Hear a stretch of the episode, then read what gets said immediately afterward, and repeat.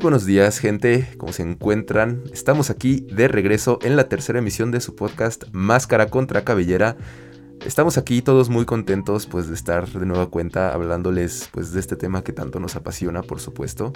Y bueno, el día de hoy pues tenemos, como siempre tenemos un equipo un poquito diferente para locución. Digo, somos las mismas personas, pero pues es, diferente los acomodos, ¿no? Todos queremos participar, todos queremos hablar un poquito.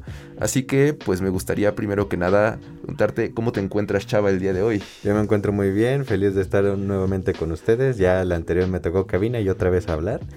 el tema de hoy me, gusta mucho lo que vamos a hablar. espero que a ustedes igual les guste y emocionado. Excelente. ¿Y tú, Bobby, cómo te encuentras? Aquí estoy, estoy muy divertido, estoy muy bien, me estremezco de estar aquí en este tercer capítulo. estoy aquí muy preparado para hablar en el tercer ya capítulo de Máscara versus Cabellera, entonces démosle con todo. Perfecto.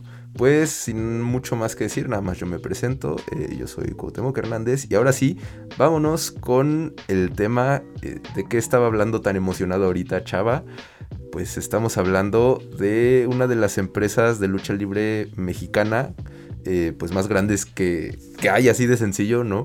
Em, ya hablamos un poquito de la empresa mexicana de lucha libre, ahora Consejo, ya hablamos de la UWA, que bueno, ya está extinta, pero pues nos queda una, una sola, ¿no? Una sola que es así, que es grande, que es importante, ¿no? Y que es muy influyente todavía hasta el día de hoy. Eh, estamos hablando de la tres veces estelar, la triple A, por supuesto.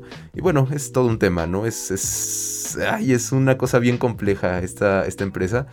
Porque tiene de todo, ¿no? Tiene buenísimos luchadores, tiene mucha historia, tiene mucho chisme. Eh, si no se saben los chismes que ha habido ahí, están, están pesados. Y ya se los iremos contando poquito a poco.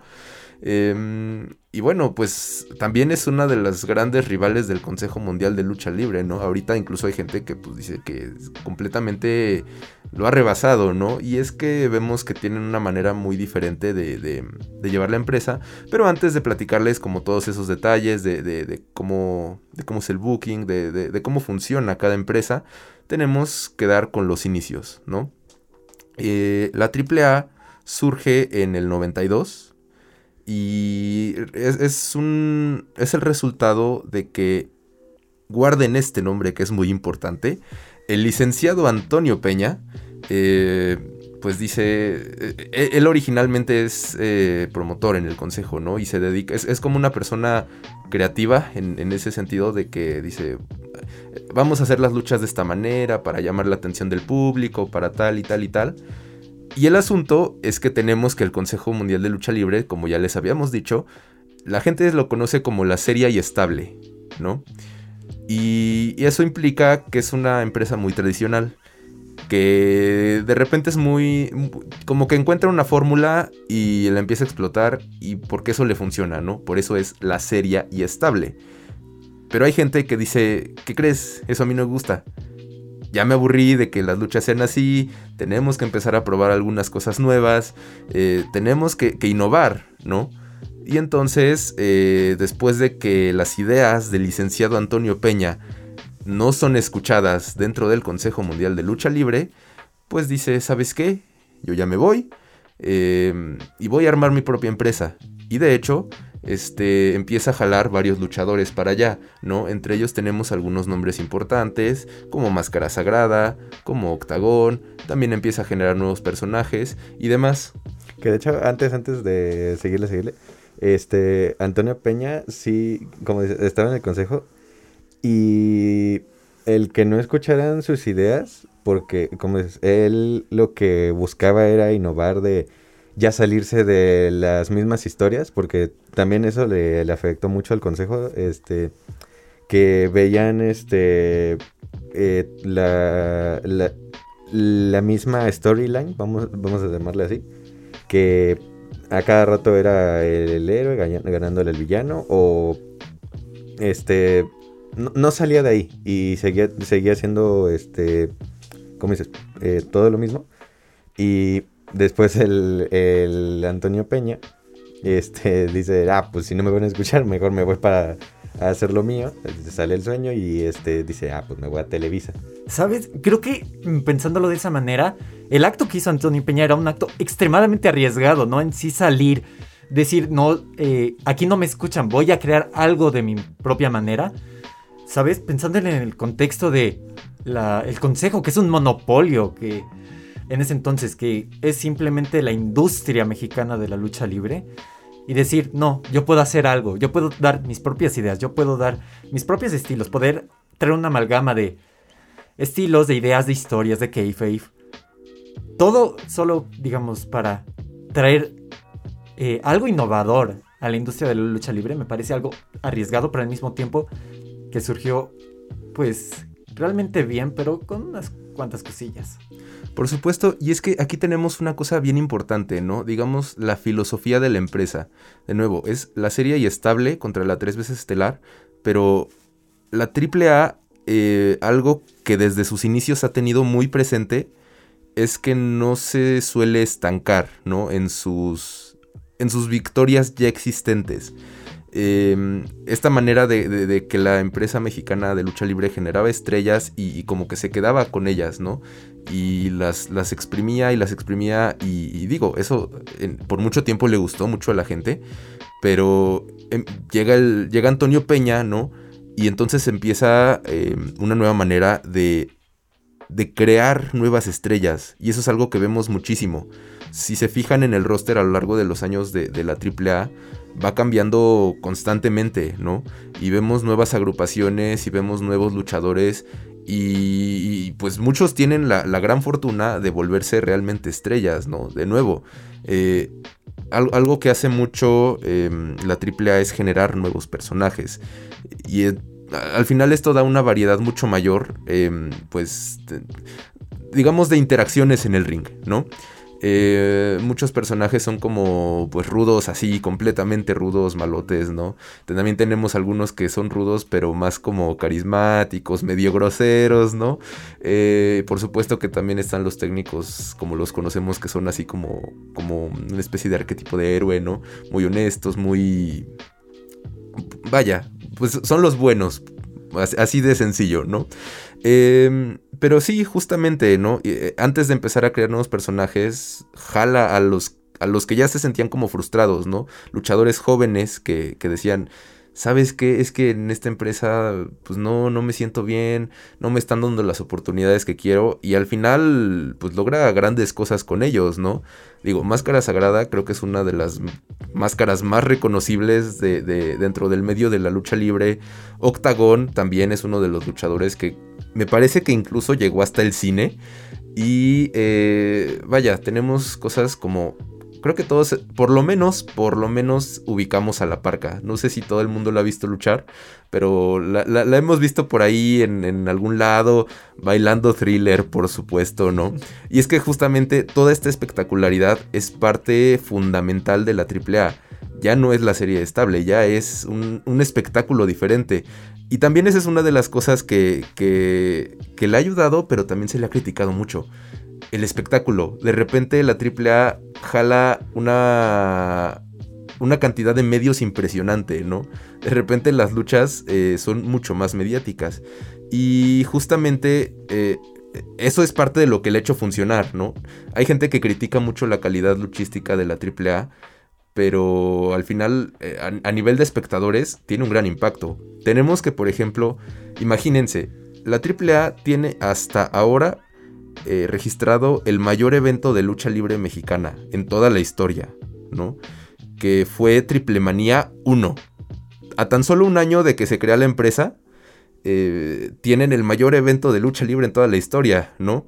Y es que hay dos luchas muy importantes para este evento. La primera em, me parece que es Máscara Año 2000 contra el perro aguayo, eh, Máscara contra Cabellera, ¿no? Y imagínense que ese no es el evento principal. Después de esto eh, está Conan, em, que también es, un luchador muy importante en esta empresa, ¿no? Conan que, también es todo un creativo, que se dedica justamente a, todas estas historias nuevas de, de, pues de esta empresa, de cómo van, de cómo va llevándose. Y eh, eh, apuesta contra 100 caras, pero por primera vez, o de las primeras veces que tiene como un gran impacto, se apuesta a la carrera, ¿no? Vemos esto de que quien pierda se tiene que retirar de la lucha libre. No, y si te fijas, como dices, fue, fue, solo un año lo que tuvo que pasar para que tanta gente asistiera a su primer gran evento. O sea, ¿qué tanto necesitaba la gente un nuevo aire? Y qué tanto, este, qué tanta innovación hubo en, todo esto, porque ya no solamente era una, una pelea de lo que fue el evento estelar, sino ya se jugaban algo que, pues, eh, en aquel entonces, pues era como muy creíble, pero obviamente no, no, no, no, se retiró totalmente de la, de la lucha, pero fue quizá como este gran evento, esta, esta gran cartelera que tuvo, lo que dijo, oigan, esto es nuevo, esto es impresionante, vamos a ir a verlo. Es este lo que, lo que le da el, gran punch de, de, la AAA. Sí, por supuesto, insisto, es, es toda una innovación, es, es, un nuevo concepto, son cosas muy diferentes. Imagínense, ¿no? Nada más se tiene registrado más o menos no tengo el dato exacto, pero estoy seguro de que había más de 40 mil personas en ese evento. Creo que eran 48 mil. Creo que 48 mil, sí, justamente. Y este. Y, dicen que hubo gente que quería ver tanto el evento que, no alcanzaron boletos, así de sencillo. Entonces lo que hicieron fue poner pantallas afuera de la arena. Eh, pues para que la gente no se lo perdiera. Porque había una cantidad impresionante de gente queriendo entrar a Triple Manía 1. Pero bueno, gente, vamos a un pequeño corte antes de, continuar ¿no? con, toda la historia de esta gran empresa, eh, vamos a dejarlos con la recomendación de la semana y volvemos en un momentito. Esto es la recomendación de oro de la semana. En esta semana les recomendamos la lucha que hubo entre el Hijo del Santo y Octagon contra los Gringos Locos una de las más grandes rivalidades que existió en la era de oro de la AAA. Fue una batalla dramática en donde los mexicanos se alzaron en la casa de los gringos en el primer pago por evento de la AAA, que fue el choque de mundos. Una gran, una gran pelea que espero les guste mucho.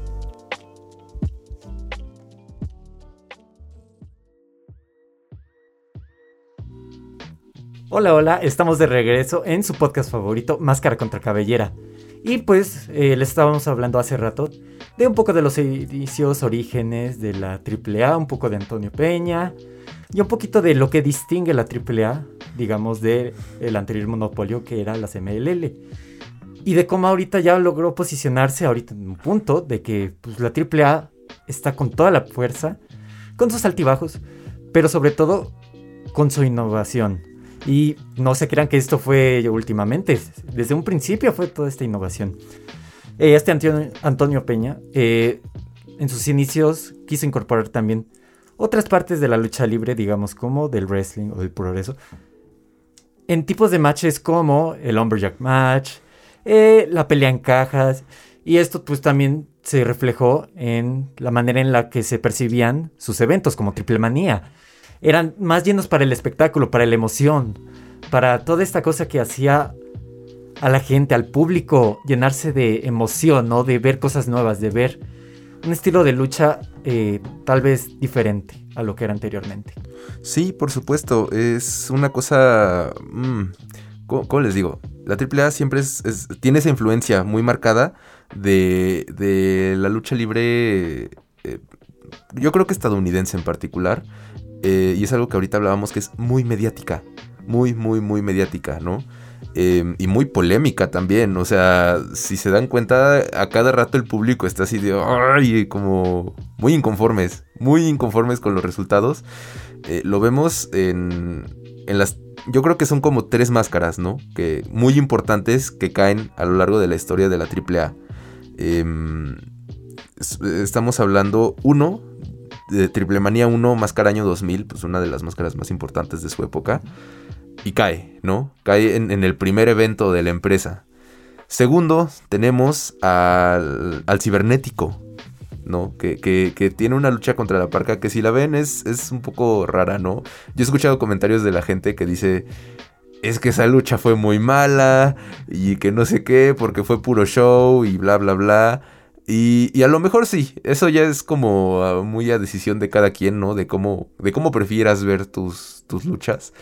Pero Eh, una cosa importante, pues es que al final, por más que sea show o no, es efectivo, ¿no? Y es, es muy, muy, muy... eh, no sé, resuena mucho con la gente. Y, funcionó muy bien, ¿no? Uno, eh, pues ayudó a levantar muchísimo al personaje de la parca. Y curiosamente, también ayudó mucho al cibernético. O sea, por alguna razón, después de, de esta lucha, como que la gente... La gente como que em- empieza a... ¿Cómo decirlo? A, gustarle más el carisma de este, de, este personaje, ¿no? Y hasta el día de hoy, pues es un, es un luchador muy querido por la gente, ¿no? Y de nuevo, la parca, pues sigue yendo para arriba y se vuelve, se, vuelve el, el personajazo, ¿no? Que todos conocemos. Y por último, em, y esa ya es un poco más reciente, tenemos la infame caída de la máscara del Dr. Wagner Jr. contra Psycho Clown en una lucha que está así como que llena de, de cosas que, no, no precisamente sucedieron arriba del ring, ¿no? Es, es bien curioso, ¿no? Esa- en esa ocasión mm, la gente no estaba hablando de que Psycho Clown ganó. Estaban hablando de que la máscara de Wagner había caído y eso, eso era casi casi una blasfemia, ¿no? En- en este medio. Imagínense que la máscara de Wagner, pues es, es- es uno, es un ícono de la lucha libre. Trascendió mucho más allá del mismo medio luchístico. Y de hecho, si se fijan, pues en los partidos de fútbol vemos dos máscaras muy comúnmente, ¿no? En- en modo tricolor, ¿no? Eh, principalmente vemos a Rey Misterio y a Dr. Wagner. Así sea gente que no tiene idea de quién es ese señor, pero vemos su máscara por ahí. Y, y esa cayó y dicen que fue, que ahí hubo una lanita involucrada, ¿no? Pero ya esas cosas, quién sabe. Pero justamente en este ser mediático, eh, lo que logran es crear mucha expectativa, muchísima expectativa, ¿no? Porque, o sea, ves, ¿no? El- al gran icono eh, Dr. Wagner peleando contra la nueva promesa que es Psycho Clown. Y entonces genera la polémica de, es que, ¿qué van a hacer, no? Conociendo la AAA, van a apostar por su nuevo talento y van a despojar de su máscara a un ídolo de la lucha libre o, van a mantener al ídolo y va a ser una máscara más para pues para su colección, ¿no? Eh, eh, insisto, es el estilo de la AAA, generar nuevos ídolos, nuevas estrellas, este, nuevo de todo. Y, y- y empiezan a, a- a suceder toda esta clase de cosas. Vemos también una lucha que es como... Es muy importante. Las parcas. La lucha de las parcas es todo, todo un tema. Y también lo que les decíamos, eh, hay mucho chisme por ahí, hay muchos rollos mediáticos ilegales, ¿no? Originalmente la, la- primera parca eh, la, la portaba un hombre eh, que, que se llama Adolfo Tapia, ¿no? Entonces esta parca pues se encarga de darle como vida al personaje, ¿no? De hacerlo bailarín, de hacerlo chistoso, de convivir con el público. Pero eh, ahí hay otro, otro de esos chismecitos. Ay, no, es que ese señor eh, Adolfo Tapia es, es todo un caso.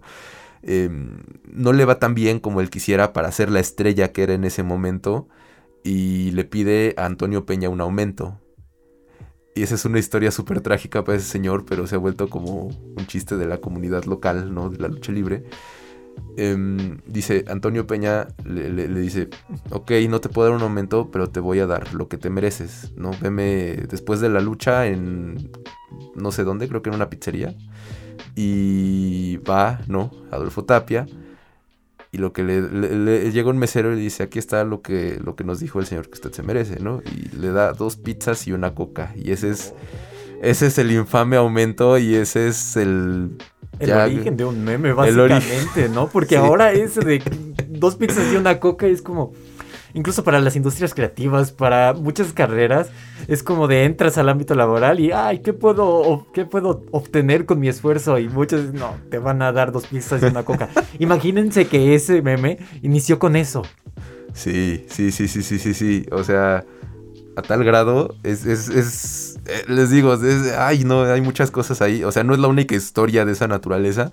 Porque de hecho, ese es como el punto de quiebre para, para la parca original, ¿no? Para Adolfo Tapia. Y dice, yo ya me voy de aquí. Me parece que se va a WCW. Y eh, tiene un gran problema con el personaje de la parca. Porque él dice, este es mi personaje, yo me lo voy a llevar allá. Porque pues cuando llega con el personaje de la parca la gente lo va a reconocer en cierta medida, ¿no? Aunque sea en una, empresa extranjera. Y resulta que no, que no se puede llevar al personaje de la parca. Eh, ¿Por qué? Porque está registrado bajo el, bajo, pues digamos, la AAA es, es dueña intelectual de, eh, del personaje de la parca. Y entonces empieza a hacerse un alboroto por, en, medios porque llega Antonio Peña y dice, no, pues es que este es mi personaje, yo le di vida, yo lo creé. Él dice pues que incluso casi casi lo inventó de alguna manera en un sueño. Bueno, en un sueño suyo es el que le da como la idea, ¿no? De este personaje. Em, y total que se arma un desastre ahí. Porque además de eso, para entonces ya la AAA, como, como la parca era como pues, casi casi la cara de la empresa en ese momento, se les va. eh, Antonio Peña pone el, el, el personaje de la parca a, a otra persona, ¿no? Y es la parca que todos conocemos el día de hoy. Tipo súper carismático y pelado, pero muy amable con los niños y... De verdad, o sea, si Adolfo Tapia hizo un gran personaje de la parca, discúlpenme, no recuerdo el nombre de, de- de la segunda parca, pero esta persona lo volvió un ídolo totalmente, ¿no? Así, un, ídolo completamente reconocible por todos lados. Em, y entonces se arma una lucha como a lo largo, o sea, durante 10 años, imagínense, como por 10 años se va armando eh, esta rivalidad y culmina en una lucha que también no gustó mucho eh, entre las dos parcas, ¿no? Y lo que dicen es que vamos a apostar el nombre, ¿no? Si Adolfo Tapia, eh, ahora bajo el nombre de L.A. Park, que dicen que eso es una mal pronunciación, ¿no? De su, de su nombre, ¿no? Que es L mayúscula, A mayúscula y luego Parca, ¿no? Se supone que es la auténtica Parca, pero pues algún comentarista lo bautizó como L.A. Park. Sí, sí, sí, sí. Y, y van a luchar por el nombre del personaje de la parca, ¿no? Y bueno, la verdad es que eso no terminó en nada, a pesar de que sí hubo una lucha, eh, la gente no estaba contenta por ello. Eh, pero bueno, vemos esta, esta manera tan mediática, ¿no? De, de ser de la AAA. Y entonces, eh, pues continuamos también que esta, esta manera de ser mediática, este, ya se vuelve muy internacional.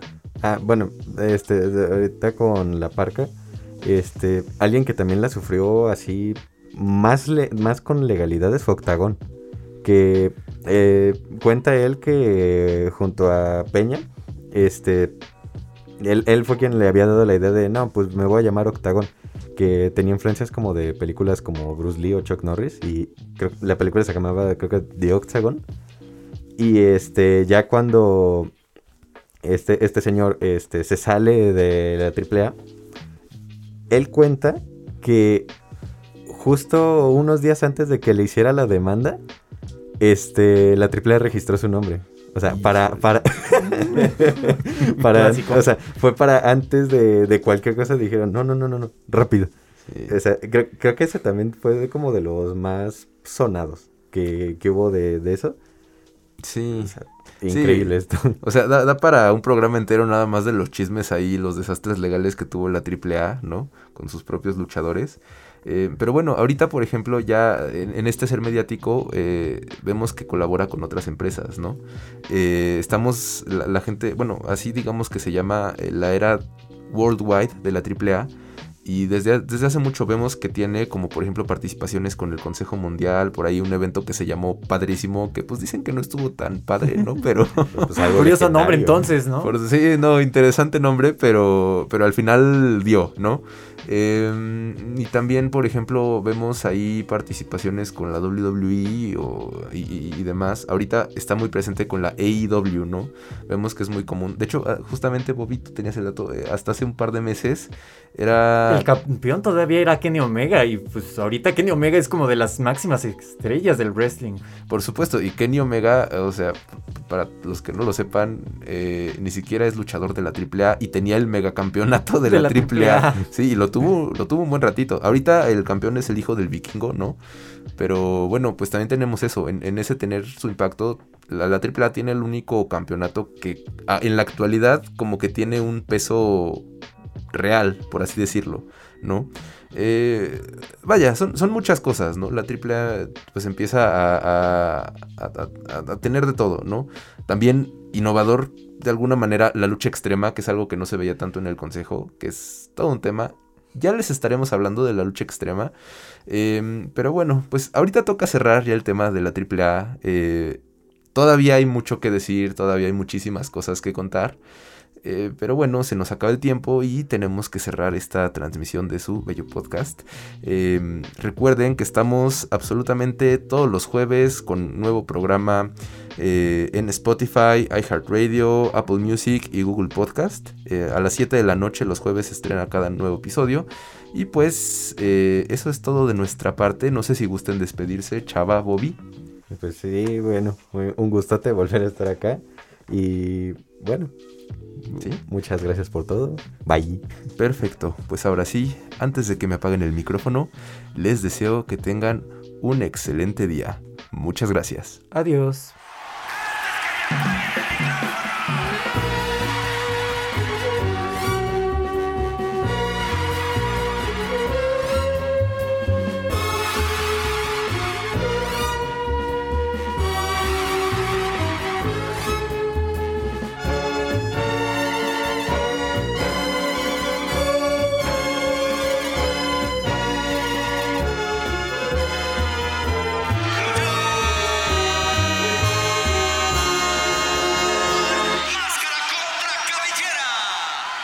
Esto fue Máscara contra Cabellera. Escúchalo de manera exclusiva por Frecuencia SEM y plataformas digitales.